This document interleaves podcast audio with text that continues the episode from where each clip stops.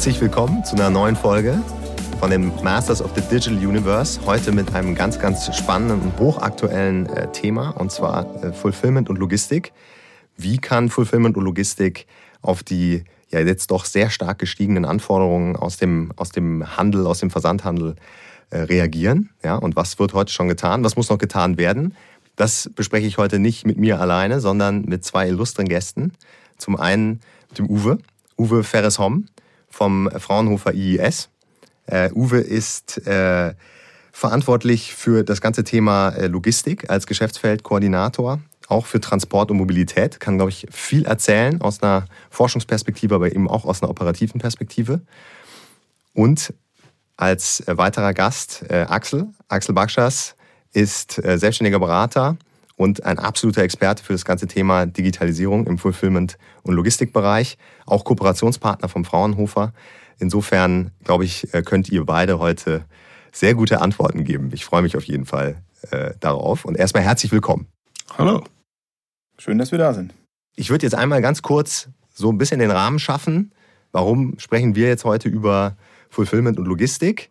Wir aus einer Accelerate-Perspektive betreuen ja ganz viele Hersteller, Händler aller Couleur, äh, aller Geschäftsfelder. Und äh, was über die letzten Monate vor allem aufgefallen ist, ist, dass natürlich bei einigen dann doch die Nachfrage explodiert ist.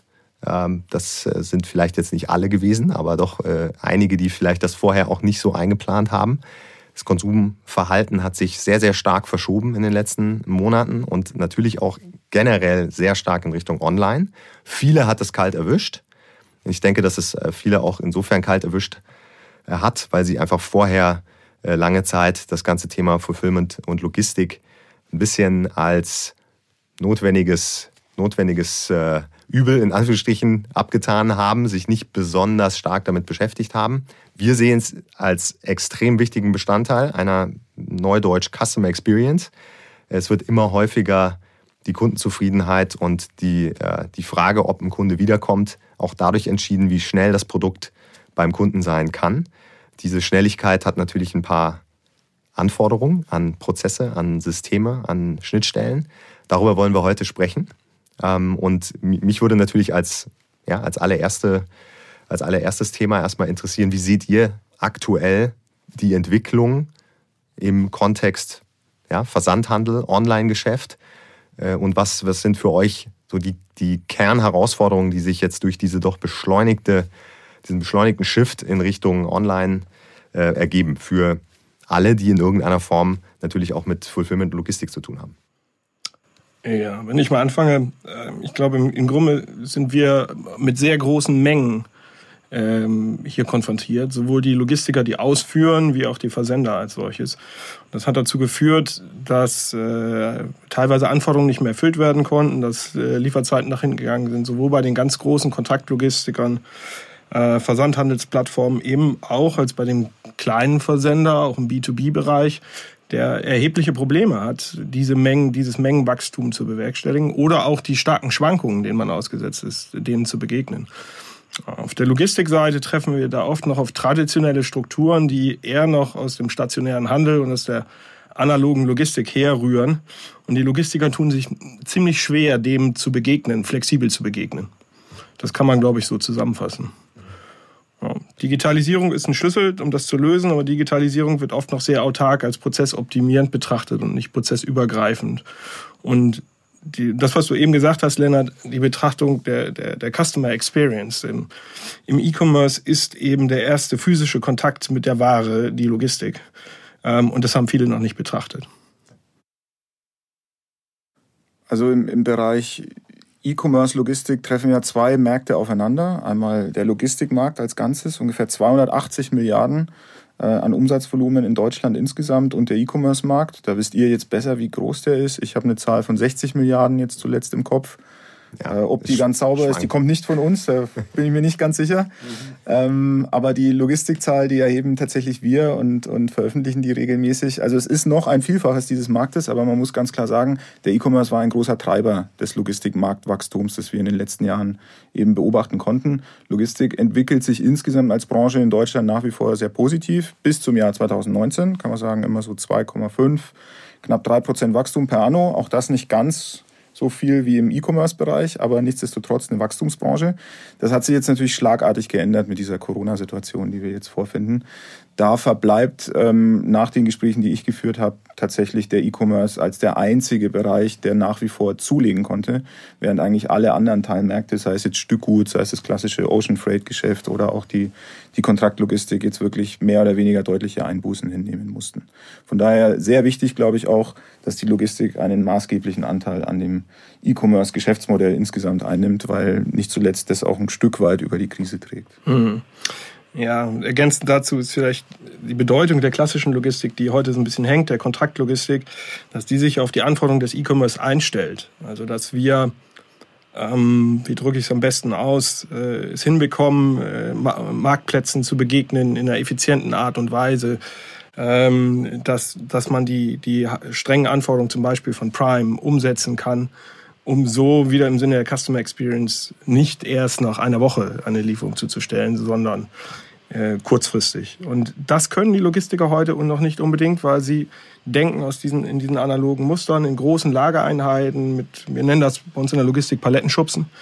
Ähm, und hier schubsen wir eben keine Paletten, sondern versenden sehr kleinteilig äh, Einzelsendungen. Ähm, und diese Entwicklung hat noch ein, großes, ein großer Nachholbedarf, sitzt dort an der Logistikseite. Ja. ja. Und, und wenn man sich überlegt, was waren jetzt tatsächlich diese Treiber oder die Bereiche in der Logistik, die ja auch nachholen können, es ist ja, welcher Teil der Logistik kümmert sich denn um den E-Commerce? Es ist die Paketlogistik, an sich eigentlich ein kleiner Teil im Gesamtkuchen. Es sind keine 10% des gesamten Logistikvolumens, was wirklich Pakettransporte ausmacht. Für uns als Endkunden wirkt es natürlich immer so, als wäre das das größte Thema in der Logistik. Tatsächlich wächst das auch sehr dynamisch, aber es macht eben nur einen vergleichsweise kleinen Teil des Gesamtkuchens aus.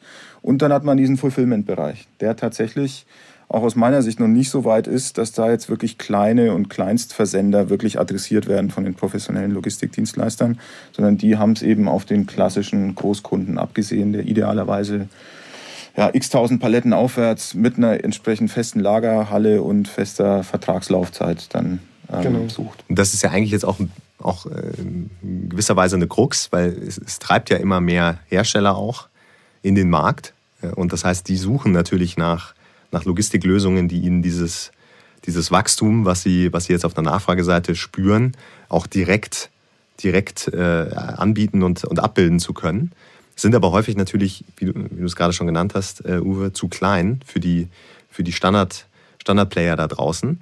Das heißt, da müsste man doch jetzt eigentlich eine Entwicklung sehen, dass sich auch Hersteller stärker die Frage stellen, wie kann ich Fulfillment Logistik zu einer eigenen Kernkompetenz machen, wenn ich das äh, nicht komplett quasi outsourcen kann.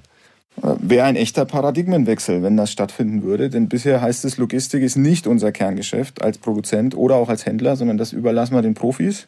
Man sieht es auch an einer stetig zunehmenden Outsourcing-Quote in diesem Gesamtkuchen der Logistikaufwände. Es machen mehr und mehr die Dienstleister, die das übernehmen. Aber genau an der Stelle gibt es jetzt relativ wenig Angriffspunkte für den Händler, der sagt, wen kann ich denn überhaupt als Dienstleister nutzen für ein vergleichsweise kleines Volumen initial.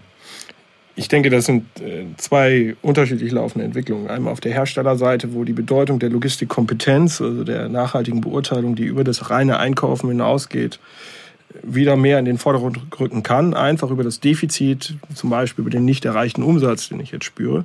Auf der anderen Seite, auf der Seite der Dienstleister, da sehe ich eigentlich zwei Entwicklungen. Einmal die im, im Sinne der Vernetzung agierenden jungen Startups, die jetzt Kontraktlogistik, klassische und die Plattformwelt zusammenbringen.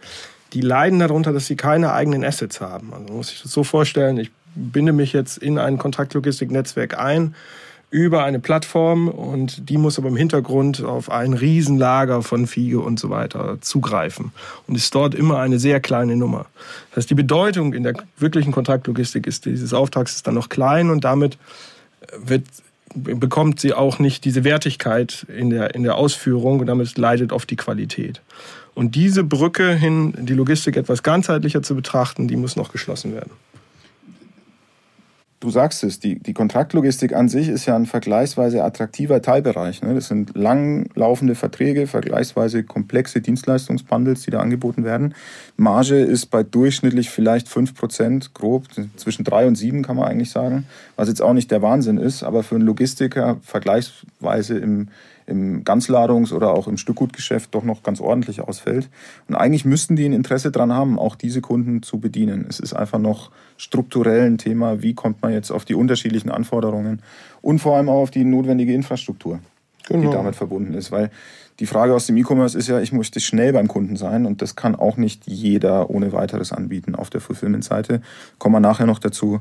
Da geht es ja um die Frage, wie zentralisiert ist mein Distributionssystem und wie nah bin ich regional am Kunden dran. Aber wenn wir bei den Anforderungen mal bleiben, dann geht es ja sehr stark auch in die Fragestellung, muss, muss Fulfillment Logistik neue Geschäftsmodelle bedienen können, beziehungsweise selbst ja, neue Modelle entwerfen, die zum Beispiel auch stärker mit, mit Daten und äh, ja, digitalen Prozessen arbeiten äh, als, als bisher. Ja? Was, was, was seht ihr da für einen, für einen Trend? Ja, also aus unserer Sicht, ich meine, wir, wir haben uns ja als, als Fraunhofer Abteilung quasi auf die Fahne geschrieben, Mehrwerte aus Daten zu schaffen. Und äh, da stellen wir schon fest, dass es teilweise noch relativ schwierig ist, mit den Praktikern aus der Logistik über dieses Datenthema zu sprechen. Also die haben oftmals die, die Einstellung, eine Sendung ist zugestellt, die ist beim Kunden, da hat zwei Wochen lang niemand gemeckert, also ist dieser Datensatz mehr oder weniger, kann ich nochmal aus Sicherheitsgründen ein bisschen abspeichern und dann wird der tendenziell auch mal gelöscht. Das heißt, ein Geschäftsmodell, das sozusagen auf Basis dieser Daten einen Mehrwert vor allem fürs operative Geschäft, vielleicht auch für den Kunden schafft, ist bei den wenigsten Logistikern zu beobachten. Es gibt natürlich Ausnahmen. Ähm, aber die, die datengetriebenen Geschäftsmodelle werden üblicherweise den Startups überlassen. Die, die klassischen Logistiker verstehen sich so als die assetgetriebenen großen Akteure. Die kümmern sich um die Lagerflächen, die kümmern sich um, um das Transportmanagement, globales Netzwerk. Ist kompliziert genug, wohlgemerkt. Aber dieses Thema Schnelligkeit, Flexibilität, äh, datengetrieben ist etwas, was häufig erstmal sozusagen aus der Entfernung beobachtet wird. Und wenn es dann funktioniert, dann kauft man sich halt einen der kleineren Player womöglich ja, dazu. Ähm, ich würde was Operatives ergänzend dazu sagen. Ich glaube, dass ähm, bevor wir über die, äh, die Gains aus, dem, aus den Data äh, Lakes äh, dann sprechen, also was machen wir aus den Daten, ist erstmal die Qualität der Daten und die Vernetzung im Vordergrund. Die ist die Basis für wirklich operative Exzellenz. Und äh, dann kann ich daraus äh, vorausschauend äh, Vorausschau-Modelle entwickeln, Vorhersagen und wieder eine, eine weitere Optimierung oben drauf setzen. Äh, aus äh, schlechten Daten kann ich auch eine schlechte Ableitung her. Und die Datenqualität in der Logistik ist heute leider noch sehr schlecht. Ja, das merken wir immer wieder, Produktstammdatenvermessung oder ähnliches. Man muss sich vorstellen, man möchte einen, einen LKW optimal auslasten aufgrund der Größe der Packstücke und weiß nicht, wie groß sie sind. Es fällt ein bisschen schwierig, das zu tun. Das heißt, ich muss erstmal eine Basis-Dingen äh, ansetzen, dafür Ordnung schaffen, dann die Systeme miteinander sprechen lassen, das sorgt für Effizienz und dann in die Optimierung gehen. Ist tatsächlich die Voraussetzung für ein, ein Analytics-Projekt in unserem Sinne. Die Basis sind meistens die, die, sagen wir mal, Sendungsdaten beispielsweise oder auch Lagerbestandsdaten der letzten zwei bis drei Jahre. Und üblicherweise in den ersten Gesprächen heißt es immer ja, die Daten Hammer, macht euch keine Sorgen, haben wir super Qualität, könnt ihr mitarbeiten.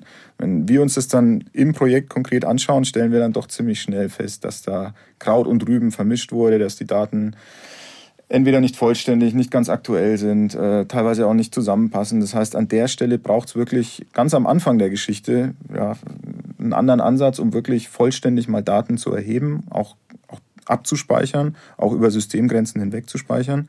Und auf dieser Basis kann man dann wirklich auch ein Stück weit in die Zukunft schauen. Und das ist das, was uns jetzt auch wissenschaftlich am meisten interessiert, aktuell wirklich nicht nur Optimierungs-, Prozessoptimierungsthemen, sondern wirklich auch Prognosethemen anzugehen auf Grundlage dieser Daten. Also wie kann ich beispielsweise das Sendungsvolumen der nächsten Tage taktisch vorhersehen, auch unter Einbeziehung von externen Faktoren wie Wetter, Verkehrslage und so weiter.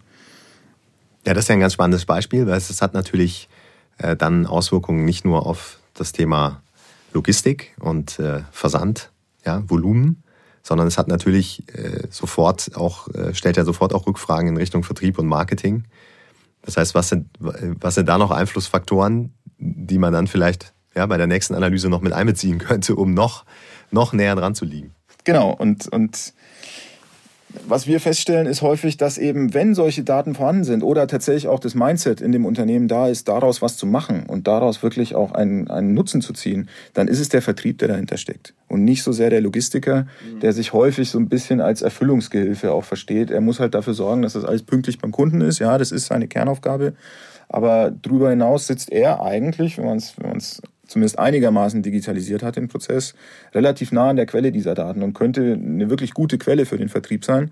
Häufig läuft es aber genau in die andere Richtung, dass es quasi vom Vertrieb kommt oder von dem auch getrieben wird. Das muss nicht unbedingt immer was Falsches sein, dass wenn eine Anforderung aus dem Nutzer der Logistik äh, heraus daraus entsteht, also aus einer Produktionsbrille oder eben aus einer vertrieblichen Brille. Ähm, wenn ich mal ein Beispiel nehmen kann, wenn wir jetzt heute unsere Paketlandschaft angucken, dann betrachten die meisten das relativ autark. Entweder über Kosten, was kostet mich mein Paket in einer Gewichtsklasse, oder über die Reputation des Dienstleisters, zumindest national. Jeder weiß, der und der DHL ist da super bei dem einen, der andere findet DPD gut und so weiter und so fort. Ähm, das kann man differenziert betrachten. Man kann betrachten, in welcher Region nach Warengruppe ähm, ist denn welcher Dienstleister äh, besonders gut gelitten und kann darauf seine Vertriebsstrategie aufbauen oder seine Dienstleisterstrategie aufbauen, dass ich jetzt mal in einer Region für meinen ich sag mal, Weinkunden eher den, den Paketdienstleister nehme, in einer anderen Region einen anderen. Das bringt mir vielleicht einen leichten Nachteil im Kostenbereich, aber einen großen Vorteil auf der Kundenseite, weil der Kunde es gerne mag. Die Daten gibt es, es gibt Leute, die das beherrschen, es gibt solche Data Lakes heutzutage, man muss nur darauf zugreifen. Machen allerdings die wenigsten. Absolutes Novum im Markt. Ja, also ich, ich glaube, die, die Fragestellung begegnet uns ja auch extrem häufig, vor allem wenn es dann eben um die Frage geht, nicht nur, wie möchte ich äh, als Hersteller zum Beispiel meine eigene Ware an den Mann bringen, sondern auf welche äh, Anforderungen treffe ich, wenn ich zum Beispiel auf einem Marktplatz wie Amazon selber als, als Seller unterwegs bin und trotzdem primefähig äh, werden möchte. Das ist eine Herausforderung, die natürlich äh, vor, den, vor der viele stehen und zukünftig noch mehr, weil wir natürlich einen Shift erleben von von dem klassischen Wholesale-Modell mit Amazon in Richtung Marktplatzmodell. Und äh, dort gibt es äh, natürlich die Problematik, dass sich Amazon bisher auch nur mit DPD darauf einigen konnte, dieses Thema äh, abzubilden. Ähm, das heißt, äh, man hat nicht viele Optionen als, äh, als Hersteller in der Perspektive dann wirklich in der Dienstleisterauswahl oder muss eben noch stärker hinterfragen, wie kann ich das selber oder mit einem ja, mit, auf anderen Wegen erreichen, ja, aber es, es gibt natürlich auch eine Limitation vom, vom Marktmodell. Ja. Ähm, ja, äh, da kommen wir wieder auf das zurück, was der Uwe schon vorher gesagt hat. Ähm, wenn ich die Kompetenz im eigenen Haus habe, das heißt, wenn ich einen Logistikprozess, ich muss ihn nicht unbedingt selber durchführen, aber ich muss ihn kontrollieren, verstehen und vor allen Dingen die, die Datensteuerung verstehen, dann kann ich diese Dienstleistungssteuerung selber vornehmen. Dann muss ich sie eben nicht Amazon überlassen.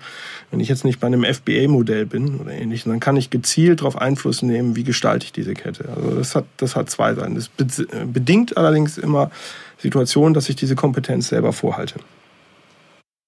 Also das ist auch eure Empfehlung. Ich empfehle immer etwas zu verstehen, was man tut. Also ich, ich, glaube, diese rein einkaufsgetriebenen Modelle kann man gerade, je größer die Firma wird, über die Economies of Scale viel erreichen. Man kann allerdings auch sehr gerne und sehr leicht das Falsche einkaufen. Ähm, und im Endeffekt glaube ich, ich bin großer Freund davon, die Dinge vom Kunden her zu denken und darauf basierend Logistikketten zu gestalten. Und ob man das jetzt über einen guten Dienstleister macht oder über eine eigene Kompetenz, eine Grundkompetenz sollte vorhanden sein. Ja. Man, bei dem Thema vom Kunden her denken, sind wir, sind wir direkt beim nächsten Themenkomplex schon, der Frage nämlich, wie jetzt die Distributionssysteme auch aussehen mittlerweile mhm. oder wie die sich verändert haben in den letzten Jahren. Und da gab es ja tatsächlich diesen, diesen Shift weg von der zentralen Lagerorientierung, die kostentechnisch meistens das Optimum darstellt, beispielsweise einen Standort zentral für Deutschland zu betreiben. Man schafft es da über den entsprechenden Paketdienstleister eigentlich sehr zuverlässig pünktlich am nächsten Tag zuzustellen. Und das ist kostentechnisch meistens die, die beste Lösung. Wenn man jetzt aber wirklich aus Kundensicht sagt, ich möchte aber am gleichen Tag womöglich noch beliefert werden, über die Same-Day-Variante, dann braucht es tatsächlich eine regionalere Struktur auch der Distributionssysteme und der, der entsprechenden Lagerstandorte. Das heißt, das, was, was Amazon vorgemacht hat, Zalando ist dann mitgezogen. Das sind die zwei ganz großen, die das eigentlich schon realisiert haben und auch nach wie vor weiter treiben, ist weg von dem Zentrallagerstandort hin in die Regionen, nahe zu, zum Kunden und dementsprechend auch die, die Lead Times einer Sendung dann deutlich zu verkürzen. Und ähm, das schafft natürlich einen Wahnsinns, sagen wir mal, eine große Markteintrittsbarriere für alle anderen, die erstmal diese Infrastruktur dann auch aufziehen müssen, wenn sie es jetzt sozusagen in Eigenregie machen würden. Oder sie hängen sich an die entsprechenden Strukturen dran und nutzen dann die entsprechenden Plattformen, die ja nicht nur aus den Lagerkapazitäten vor Ort bestehen, sondern eben auch aus den aus den äh, Sortierkapazitäten der, der Paketdienstleister zum Beispiel, die ja auch alle in die Regionen gegangen sind, im großen Stil wirklich Kapazität für die Umschlagshäufigkeit äh, und Regelmäßigkeit geschaffen haben. Richtig. Auf der einen Seite ist eine Markteintrittshürde, auf der anderen Seite vielleicht auch eine Marktchance für die Kontaktlogistik, eben genau in diesem Bereich vorzudringen und Angebote aufzubauen, die äh, genau solche, solche Fulfillment-Anforderungen erfüllen können. Das heißt, Multi-User-Warehäuser in den entsprechenden Regionen, die geeignet sind, Prime-Anforderungen zum Beispiel, ich bleibe immer dabei, weil es das bekannteste Modell ist, erfüllen zu können und damit nicht nur die ganz, ganz großen Leger der ganz großen Versender aller DM oder ähnliches umzusetzen, sondern auch für den Mittelständler, der jetzt in den Markt tritt, der für euch, Lennart, auch ein typischer Kunde ist, den ihr dann seht, und der diese Umsetzungskompetenz dann im Markt vorfindet und sie sich nicht um selber aufbauen muss. Weil wie will der Mittelständler, der jetzt heute in Hamburg sitzt, auf einmal ein Lager in einer zentralen Lager aufbauen, wenn er die Mengen gar nicht dazu hat? Das ist relativ schwierig.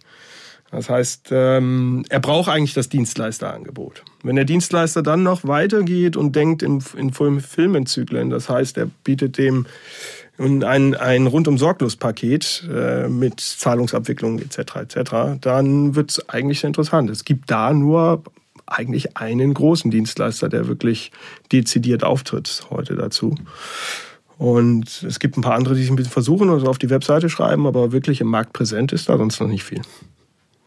Ja, das, was du beschreibst, äh, klingt ja schon danach, dass eben, äh, sagen wir mal, die, die Dienstleisterlandschaft jetzt nicht unbedingt heterogener wird, sondern sich wahrscheinlich eher konsolidieren wird, weil natürlich die Anforderungen an Standorte, an Regionalität, an Technologisierung weiter steigen. Wer kann das denn dann so spezifisch noch, noch abbilden als vielleicht einige wenige große? Oder ist das und, und wer, kann auch noch, wer kann auch noch nachziehen ne, an der Stelle? Also es gibt ja schon vorhandene Strukturen, es waren teilweise große Investments, die da getätigt wurden, um sich diesen Wettbewerbsvorteil jetzt auf, auf Paketdienstleisterseite beispielsweise zu erarbeiten. Und da jetzt wirklich als neuer Akteur mit aufzutreten, ist ohnehin unrealistisch, aber ähnlich sieht es eigentlich schon im Fulfillment-Bereich auch aus. Denn die Aufgabe, einen, einen sagen wir mal, mittelgroßen Lagerstandort in der Nähe der Stadt München auf den Weg zu bringen, ist angesichts der Flächenkonkurrenz, die nun mal vorherrscht und auch der eher geringen Flächenausnutzung, die im Logistikbereich gegenüber anderen Produktionsgewerben oder auch vor allem im Dienstleistungsbereich einfach da ist, ist es wahnsinnig schwer, diese Flächen überhaupt noch zu mobilisieren. Das heißt, man geht dann eben nicht an die Nähe der Ballungsräume, sondern 30 Kilometer, 40 Kilometer, 50 Kilometer weiter weg und nimmt die nächstbeste Option, die überhaupt noch da ist, um dann möglichst nahe an den Ballungsraum ranzurücken. Was natürlich auch wieder zu erhöhten Verkehrsvolumina führt, was dann auch nicht wieder für Begeisterungsstürme bei, bei äh, den Städten zum Beispiel sorgt, nachvollziehbarerweise. Ähm, apropos Flächen, äh, du sprichst das gerade an. Wir haben vorhin beim ja, Vorgespräch äh, auch darüber gesprochen, wie, äh, ja, wie eine neue Logistikzentrum gerade sich, äh, sich oder neu erfunden hat, ja, in alten, in alten Gemäuern. Äh, sehr viel mehr Effizienz, äh, danach klang das. Also wie, wie, wie bewertet ihr jetzt dieses Thema Flächennutzung, da sie ja nicht unbedingt äh, mehr werden, äh, auch aus der Perspektive, die du gerade beschrieben hast, äh, nahe ans, so nahe wie möglich an die urbanen großen Städte kommt man kaum mehr, wenn man, wenn man in der großen Fläche denkt. Das heißt, die Fläche selbst hat ja auch nochmal, erlebt gerade jetzt einen, einen Wandel. Also ich, ich nehme mal die Perspektive, sagen wir mal, der, der öffentlichen Seite oder des Flächenanbieters städtischer Art ein. Und dann, Axel, kannst du ja vielleicht den Logistiker spielen. ähm, also aus Sicht der Städte ist, ist natürlich verstanden worden, dass das Thema Logistik auch für die sagen wir mal, Daseinsvorsorge nicht zuletzt jetzt aufgrund dieser Corona-Shutdown-Situation wirklich eine wichtige Rolle spielt. Es ist in den, in den Fokus gerückt ein ganzes Stück weit, dass die Logistik wirklich für die alltägliche Versorgung auch der Bevölkerung ein ganzes Stück weit zuständig ist. Und da ist jetzt schon ein gewissermaßen offenes Ohr da, um auch diese Flächen womöglich wieder verfügbar zu machen.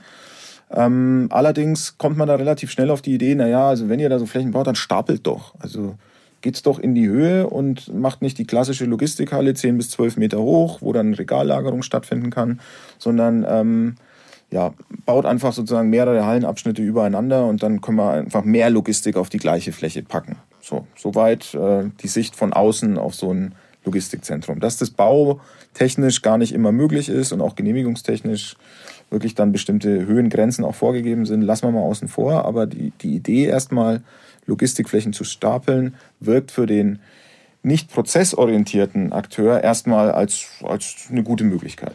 Ja, auf Architekten, Stadtentwicklungsebene klingt das alles immer erstmal gut. Dann kommt der Logistiker und äh, bringt die kaufmännischen Zahlen mit ins Spiel und dann sind wir ganz schnell in ganz anderen Regionen. Das heißt, im Endeffekt, was sind wir denn alle bereit, für diese Dienstleistung zu bezahlen? Und da das leider Gottes immer nur sehr kleine Beträge sind, ähm, muss man dann wieder über ganz andere Flächenkonzepte nachdenken. Die, ich bin da so ein Freund von Mid-Tech, also Technik, die unterstützt, aber nicht die sehr aufwendigen, mehrgeschossigen äh, Dinge. Die, wenn dann kommen, müssen sie politisch gewollt sein, wenn wir uns in, in Innenstädten bewegen, politisch gewollt sein. Und dann müssen eben auch die entsprechenden Kostensteigerungen, zum Beispiel in der Stadtentwicklung, mit eingeplant sein. Gehen wir ein bisschen raus auf die Fläche, also ein bisschen aus der Stadt raus. Auch da gibt es den Trend zur Mehrgeschossigkeit hatten wir auch vorher besprochen, wenn man jetzt mal gewisse große E-Commercer anguckt, die ähm, da sehr stark investieren, da hängt es dann eher davon ab, ähm, wie investitionssicher bin ich. Also so eine große mehrgeschossige Anlage ist im Kern nicht drittverwertbar, das heißt, die ist extrem individuell und nur für mich zu nutzen. Und die Rentabilität einer Anlage, wann kommt die Uwe nach zehn Jahren? Ungefähr kann man so sagen. Ne? Dann wird eine Immobilieninvestition langsam wirklich rentabel. Ähm, und wenn äh, ich nach zehn Jahren mit der Anlage nichts mehr anfangen kann, äh, die am Markt einfach kaum zu vermarkten ist, ist das schlecht. Also muss ich sie drittverwertbar bauen. Und wenn ich drittverwertbar bin, bin ich etwas von der Technologie weg. Und so beißt sich das Ganze dann ein bisschen. Also da, da hakt der Markt so rum. Grundsätzlich baut die Logistik gerne sehr drittverwertbar. Das heißt, die sehen wir alle, wenn wir den Autobahnen vorbeifahren. Die haben eine äh, viereckige Form, eine ungefähr immer gleiche Höhe. Und es gibt nur wenige Menschen, die die schön finden. Ich gehöre dazu, aber einem normalen Menschen ist das schwierig begreiflich zu Von außen, ja, von außen schon schön. Nicht nur von innen. Ja.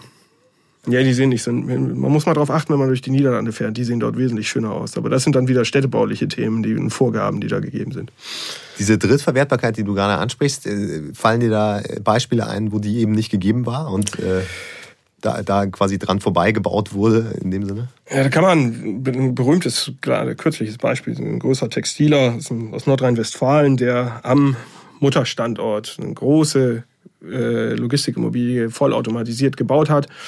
A, wahrscheinlich zu groß, also auf sehr, sehr äh, optimistischen äh, Verkaufserwartungen basierend und B, hochgradig technisiert, sodass sie überhaupt nicht drittverwertbar ist. Und es hat dann insgesamt zu dem zu einer Insolvenz geführt, ähm, weil für so einen großen Textiler eben eine Logistikinvestition oft die größte Einzelinvestition ist. Und der, der kluge Investor sorgt vor und äh, macht, gestaltet eine solche Anlage drittverwertbar, das heißt wiederverkaufbar, wenn er, wenn er das dann tut. Und wir schauen uns ja ziemlich genau an, wer wo welche Logistikimmobilien in Deutschland baut. Und Mittlerweile gibt es tatsächlich ein, ein, gutes Dutzend Beispiele, wo eben mehrstöckig äh, auch geplant und, und auch realisiert wurde. Aber das sind fast ausschließlich E-Commerce-Player, die das dann tun.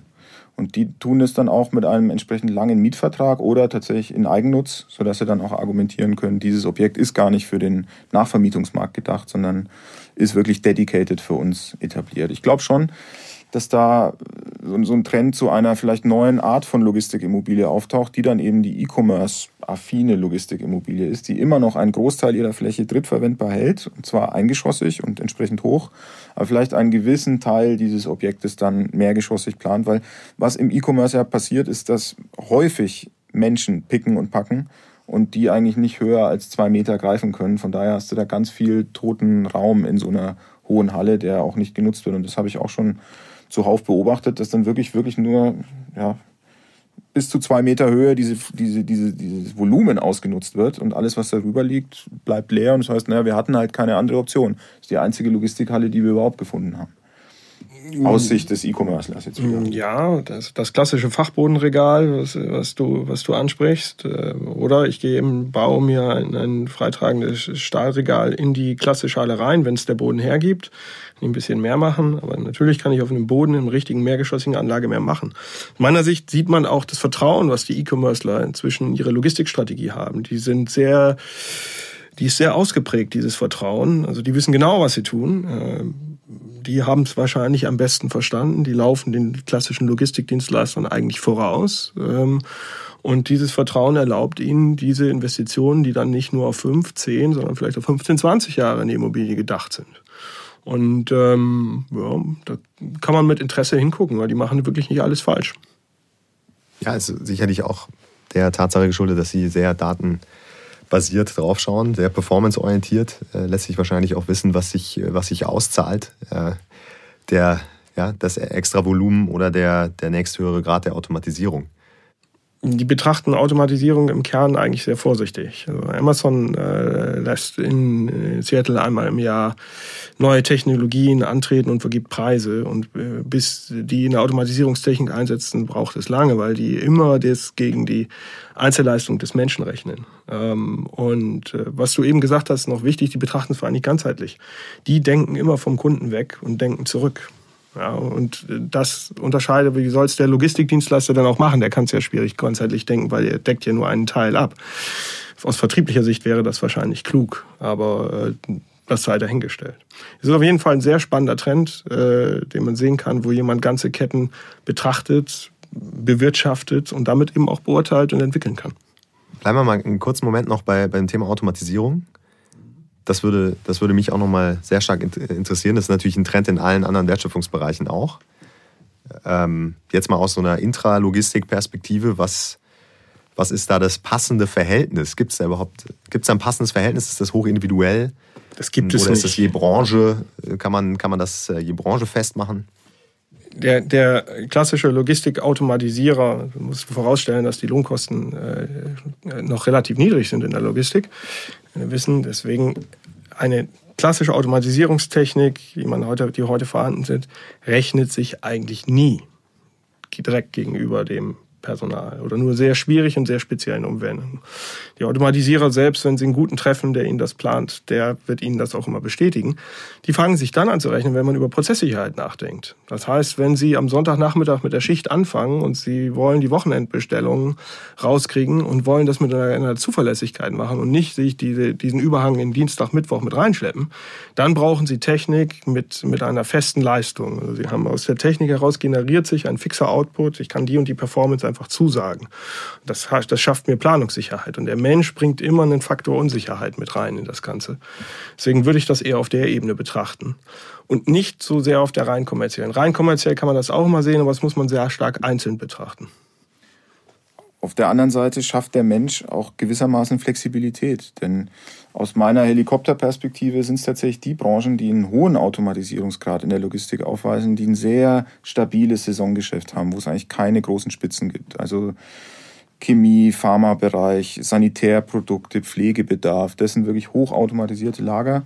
Ähm, Im E-Commerce-Bereich, wo es diese hohe Weihnachtsspitze beispielsweise gibt, ähm, ist es noch relativ selten anzutreffen gewesen, zumindest für mich. Also da wird immer argumentiert, naja, würde ich jetzt eine hochautomatisierte Lösung fahren, dann müsste ich ja quasi diese Spitzen zumindest mitdenken und mit abdecken. Und da bleibe ich lieber gleich beim Hands-on ähm, ähm, Mitarbeiterprozess. Es ist ja nicht unbedingt immer schwarz und weiß. Du kannst ja teilautomatisieren und einen Kernprozess oder ich nochmal die Automatisierung einer Kernauslastung ähm, vorantreiben, sodass du die Basis geschaffen hast und dann Spitzen eben über die Flexibilität des Menschen zum Beispiel abdecken. Es ist auch vom, vom, vom Investitionsgedanken her sehr attraktiv so und ähm, ja, würde ich sagen nicht zuletzt ist die Frage, wo kriege ich überhaupt noch motivierte Leute her, um im Lager zu arbeiten, auch nochmal eine ganz schwierige. Und das ist ein Grund, warum, glaube ich, deutlich stärker in den letzten zwei bis drei Jahren über automatisierte Lösungen, gerade für neue Lagerstandorte, nachgedacht wird. Weil es einfach wirklich schwierig ist, egal in welcher Region eigentlich. Man kann da wirklich flächendeckend schauen, ob in den Ballungsräumen oder auf dem flachen Land. Wenn man 100, 200, lass es 500 Lagermitarbeiter auf einen Schlag braucht, dann kriegst du die sozusagen aus dem lokalen Arbeitskräftebesatz nicht mehr rekrutiert. Du musst dich dann auf EU-Worker konzentrieren, die sozusagen aus dem Ausland herangefahren werden mit allen Vor- und Nachteilen, die das dann auch, auch entsprechend mit sich bringt. Das kann ich bestätigen, ja. Was dann erst bei 120 Milliarden E-Commerce-Umsatz passiert, können wir uns dann ausdenken. Ne? mit, mit Blick auf die Zeit, mir ist noch eine Diskussion sehr wichtig. Das ganze Thema äh, Last Mile kommt bei uns immer auf, also letzte Meile. Letztlich ja ähm, spannend aus unterschiedlichen Perspektiven, ja, äh, aber äh, eigentlich ja der zentrale Faktor, um dann zu sagen, wie schnell ist das, ist das Paket dann wirklich beim, beim Kunden. Ähm, aus einer Kundenperspektive äh, sehen wir da häufig, dass es äh, im B2C-Bereich so schnell wie möglich versucht wird, das Paket natürlich an den Mann zu bringen. Ähm, und da dann wirklich das ganze Thema Schnelligkeit einfach das, der zentrale Faktor ist.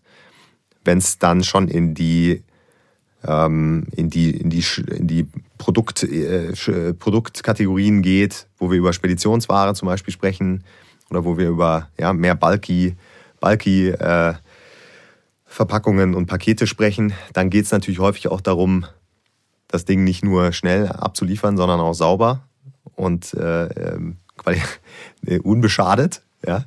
Ähm, das heißt, vielleicht mal aus den beiden Blickwinkeln, was seht ihr da für, für, äh, ja, für Herausforderungen, die, die nicht nur akut sind, sondern die jetzt auch zunehmen werden? Und, und was seht ihr für Lösungsansätze? Also dieses Thema letzte Meile ist wirklich eins, was auch forschungsseitig jetzt wieder echt dynamisch geworden ist in den letzten vier, fünf Jahren. Es war es schon mal in den 90er Jahren, da ging es um Innenstadtlogistikkonzepte und jetzt ist es wirklich aus dem Handel, aus dem E-Commerce herausgetrieben, wie kriege ich dieses zunehmende Volumen überhaupt äh, ja, prozesstechnisch so zugestellt, dass es auch, auch kostentechnisch schlussendlich funktioniert. Und es sind 2019 waren es 3,7 Milliarden Pakete, die in Deutschland zugestellt wurden. Ja, das sind 3,7 Milliarden einzelner Prozesse wo das Fulfillment stark automatisierbar ist. Der ganze Prozess über den Paketdienstleister im Empfangsdepot, im, im Hauptlauf, im, im, im, regionalen Depot, wo dann der Kunde sitzt, das lässt sich alles hochautomatisieren bis auf diesen letzten Schritt, letzte Meile. Da muss er dann losfahren, der, der Zusteller, und findet dann den entsprechenden Endkunden nicht an, muss es nochmal probieren am nächsten Tag. Kurzum, der Prozess kann einfach nicht abgeschlossen werden. Und das zu einem doch relevanten Anteil der, der Fälle. Und worüber dann nachgedacht wird, ist eben auf die eine oder andere Weise diese, diese letzte Meile abzukürzen. Das heißt eben gar nicht mehr bis zur Haustür zu liefern. Im Falle der Bulky Goods wird es keine andere Variante geben. Auch da wird drüber nachgedacht, ob es nicht vielleicht Orte in einem neuen Viertel gibt, wo dann solche Paletten auch mal zwischengelagert werden können, aber das ist noch ziemlich weit weg. Dieses Thema White Label Paketshop ist eins, was schon häufig vorgedacht wurde. Das hat natürlich den Charme, dass da mehrere sozusagen Paketdienste konsolidiert werden könnten und auch mehrere Empfänger, eben nicht einzelne Adressen angefahren werden müssen, sondern es ist ein Punkt, gut erreichbar in einem Stadtviertel und da holen sich die Leute dann, sozusagen, die übernehmen dann die letzte Meile selber. Das wirkt attraktiv, ist aber schwierig für den Paketdienstleister umzusetzen, weil er eben diesen letzten Kundenkontakt aus der Hand gibt, wo dann sozusagen ein entsprechend gebrandeter Mitarbeiter dieses Paket auch als gebrandete Dienstleistung dann übergibt und deswegen ja, braucht es aus meiner Sicht tatsächlich regulative Maßnahmen der Städte, die sagen, um den Verkehr und die, die, die ohne Zweifel vorhandenen Einsparpotenziale da auch wirklich zu nutzen, müssen wir halt dann beispielsweise über eine, eine Konzessionslösung einfach eine Zeit lang dieses Thema in bestimmten Stadtvierteln vergeben an einen neutralen Dienstleister, der vielleicht keiner von diesen, von diesen fünf oder sechs üblichen großen Playern darstellt. Mhm. Ja, ich glaube, erstmal, man muss stark unterteilen zwischen Stadt und Land. Im Land wird, wird, werde ich nie Verteilstrukturen haben, sondern wird, wird, der Dienstleister tatsächlich selber in der Zustellung bleiben. Der Dienstleister, die Möglichkeiten, die er heute auch schon nutzt, stark über die Plattform. Möglichkeiten des Abstellen beim Nachbarn, äh, Daten hinterlegen, wie möchte ich zugestellt bekommen und so weiter. Das gibt es heute alles, wird auch mehr genutzt. Ich nutze es selber und ich lebe auf dem Land. Ähm, und dann eben die, die, das, was in der Stadt passiert, die, gebe ich dir völlig recht, Uwe, eigentlich nur über den Regulator, über die Stadtentwicklung passieren muss. Passiert jetzt auch, es wird über Mobilität nachgedacht, da kommt es eigentlich immer her, dann auch über die Logistik. Sehen wir in einigen Vierteln in Hamburg jetzt, schönes Neubauviertel in Hafennähe, sehr populär, sieht man ganz, ganz viele Lieferfahrzeuge, die auf Straßen rumstehen, keine Parkbuchten, kein nichts. Mein Eindruck war, das hat man einfach vergessen. Aber und das ist nicht zielführend. Das heißt, die Diskussionen sind heute da. Wie kriegen wir die Lieferfahrzeuge aus der Stadt? Wie kriegen wir die umweltfreundlich? Ganz großes Thema, der Diesel. Die Fahrzeuge sind häufig noch Diesel. Entweder machen wir die elektrisch oder bringen sie eben ganz raus und nutzen die Flächen, die wir dann dafür haben, für zum Beispiel Fahrradspuren oder ähnliches. Ja, ganz andere Diskussionen und die werden auf der Ebene auch zusammen mit innovativen Logistiklösungen ähm, betrachtet werden. Ich bin mir sicher, da kommt was. Es führt natürlich dazu, dass es nochmal einen Prozessschritt mehr gibt, im Zweifel. Dass dann ja. vielleicht nochmal ein zusätzlicher Umschlag auf dieser letzten Meile stattfinden muss. Es muss nicht immer günstiger sein für den Dienstleister. Und da sind wir dann bei einer Diskussion, wo es eigentlich darum geht, wie teuer darf oder muss denn ein Paket sein, um wirklich beim Endkunden anzukommen. Und da sind wir ein Stück weit als Endkonsumenten tatsächlich verzogen aus meiner Sicht, weil wir uns eben daran gewöhnt haben, dass eine Paketsendung gar nichts kostet von den entsprechenden Versendern, inklusive der Retoure. Und nachdem da ja doch ein relativ komplexer Prozess dahinter hängt, gibt es aus meiner Sicht gar keinen anderen Weg, als dass man da drüber nachdenkt. Nicht zuletzt mit Blick auf die Personalverfügbarkeit, auch auf der letzten Meile in der Zustellung, als zu überlegen, naja, müssen wir dieses Preismodell nicht vielleicht perspektivisch zumindest nochmal anpacken oder verändern. Weil gerade dieser sehr, sehr aufwendige, sehr, sehr schnelle Zulieferschritt am gleichen Tag ähm, ja, müsste eigentlich mit einem entsprechenden Aufpreis versehen werden. Würde ja teilweise schon, aber ich glaube, auf Firmen, aber auch auf, auf Privatkundenseite ist im Moment noch die Meinung, dieses, diese Zustellung eines Paketes, das ist doch so ein, so ein obligatorisches Thema, das übernimmt der Händler und ich zahle dafür erstmal gar nichts. Ich bin da nicht, ja, ja, sicherlich ist das richtig. Auf der anderen Seite merken das viele äh, Freunde in Berlin, fünfter Stock Altbau, die Weinkiste steht immer unten. Also äh, da wird es schon gemerkt. Und ähm, auf der auf der zweiten Seite die, die Wertigkeit als solches, wenn es politisch vorgegeben wird, dann wird's, dann passiert es auch als solches. Und wir haben einfach einen starken Druck auf der Umweltseite. Und es kommt noch ein Punkt hinzu, da kann man diese wirklich schlimme Krise äh, hier als, als Vorteil sehen. Bisher waren Flächen eigentlich kaum für die Logistik verfügbar, weil Logistik eine geringe Flächenrentabilität hat. Also Logistik kann sich keine Handelsmiete leisten in einem Einkaufszentrum oder in einer Innenstadtlage. Die Situation kippt gerade ein bisschen. Ähm, und vielleicht ist es ein guter Zeitpunkt, um mit etwas anzufangen. Ja, also vielleicht erleben wir auch im Bereich Fulfillment und Logistik, dass sich manche Entwicklungen äh, durch, durch äh, ja, das ist etwas vereinfacht, durch Corona, aber äh, doch beschleunigen. Ich denke, es gibt ganz, ganz viele Themen und äh, ja, Diskussionspunkte, die man nicht nur aus einer Herstellerperspektive, sondern natürlich auch aus einer, aus einer Dienstleisterperspektive vor der Brust hat, die man sich stellen muss. Es wird aber auch an vielen Stellen schon, schon einiges getan. Ich glaube, äh, unsere Zuhörer haben heute schon mal ähm, einige Punkte gehört, die sie vielleicht jetzt so der normalen Presse nicht entnehmen können. Ich hoffe, äh, es hat euch, liebe Zuhörer, genauso viel Spaß gemacht wie mir, ja, als Moderator und hauptsächlich Fragensteller. Ich kann mich nur an der Stelle herzlich bedanken bei Uwe und bei Axel. Kann natürlich nur sagen, ihr seid herzlich wieder willkommen. Lasst uns nochmal sowas machen. Dann äh, gerne auch mit ein paar Fragestellungen, die ja auch ihr, liebe Zuhörer, an uns herantragen könnt. Äh, über die Kommentarfunktion, über E-Mails. Wir sind ja alle, wisst ja alle, wo, wir uns, wo ihr uns finden könnt. Tausend Dank auf jeden Fall an euch, Uwe Axel, fürs, fürs Vorbeikommen. Sehr gerne. Ja. Und äh, weiterhin viel Erfolg bei vielen Analysen, bei vielen Forschungen und genauso bei vielen operativen Optimierungsprojekten. Vielen Dank. Danke.